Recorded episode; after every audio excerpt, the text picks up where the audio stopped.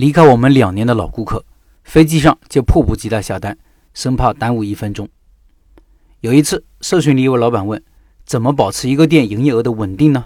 他说：“他的店开了几年，营业额逐年下滑，虽然都还盈利，但是有点焦虑了。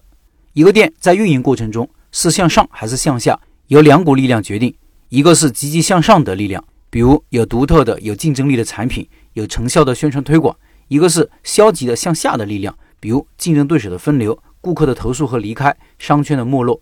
如果向上的力量超过向下的力量，营业额就会上涨；反之则下降。如果力量平衡，就会稳定下来。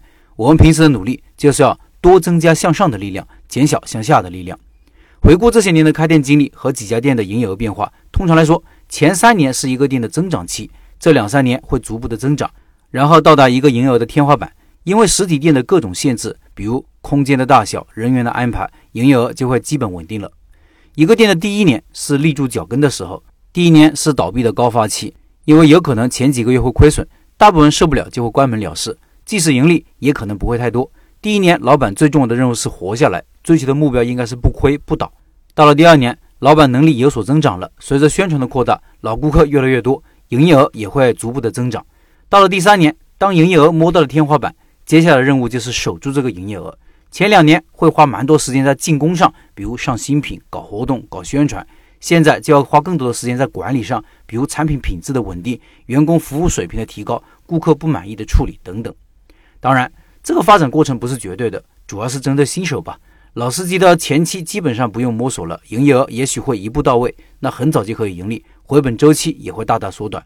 我自己就是这么走过来的，从开始的跌跌撞撞、错误不断。到不急不躁，越来越有把握，很明白这么个成长过程。我今年开的新店，无论是从开始的筹划到选址到开业到外卖，都感觉比之前要顺一些。之前的几家店要两三年才达到营业额的天花板，新店也许很早就摸到天花板了。回到文章开头的问题，怎么保持一个店营业额的稳定呢？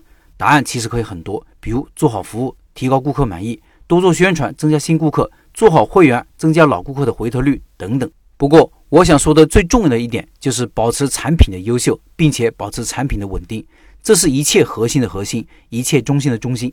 江湖里有各种流派，比如说开店主要是靠营销，因为很多产品不好的店生意也不错；还有主要靠选址，选址好了有了流量，再垃圾的产品也可以卖得出去。甚至还有人说是价格，因为到最后都是靠打价格战。我不评论这些观点的对错，不过我认为只有把产品当做开店的中心。我们付出的成本才是最低的，对于开店的掌控感也是最强的，也是最有门槛的。我这些年也是牢牢把握住了这一点，才在激烈的竞争中经受住了顾客和市场的考验。举个例子，前段时间我们一个老顾客，两年前因工作需要离开了这个城市，去了香港，走之前依依不舍跟我们道别，说吃不到我们东西了。这两年偶尔还要发信息给我们，说对我们产品的思念。前段时间回来了，还没下飞机就迫不及待订了外卖。这样一到家就可以吃上了，生怕耽误一分钟。我把这位顾客和我们的聊天记录发到公众号文章里了，有兴趣的可以去看看。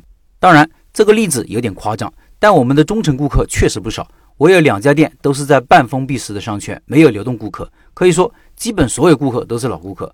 我们的装修一般般，价格也不便宜，服务也一般，位置还不好，靠什么留住顾客？就是靠着扎实的产品。所以，每当有老板在面对竞争而手足无措时，我也其实担心，因为老板担心很可能是产品竞争力不强，随便来一个竞争对手就把自己搞下去了。昨天晚上社群里还有位开汉堡店的老板为这个问题发愁，他觉得汉堡这些东西都一样，没有差异化，或者搞差异化，顾客也不会接受。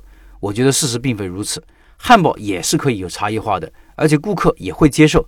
顾客不只是看价格的，更何况很多时候我们是没有选择的。比如就这位老板，店没有人家大，价格没人家便宜。宣传也没人家会搞，那么能够逆转局势的，也许就是靠产品了。